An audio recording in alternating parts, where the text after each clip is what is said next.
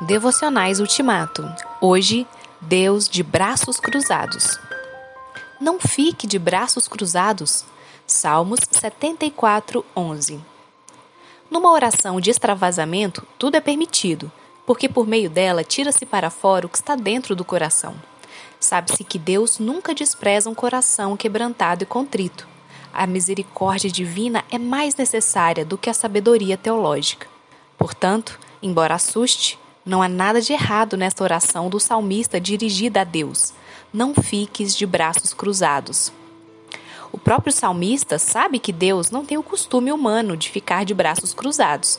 Nesse mesmo salmo, ele fala de um Deus que divide o mar, que esmaga a cabeça dos leviatãs, que alimenta os que estão no deserto, que abre fontes e regatos, que seca rios perenes, que vigia as fronteiras da terra, que controla o calor do verão e o frio do inverno.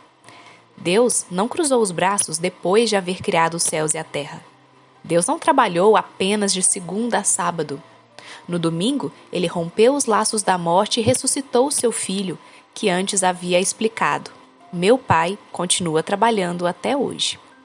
Foi a situação calamitosa de Jerusalém que levou o salmista a pedir a Deus que ele descruzasse os braços.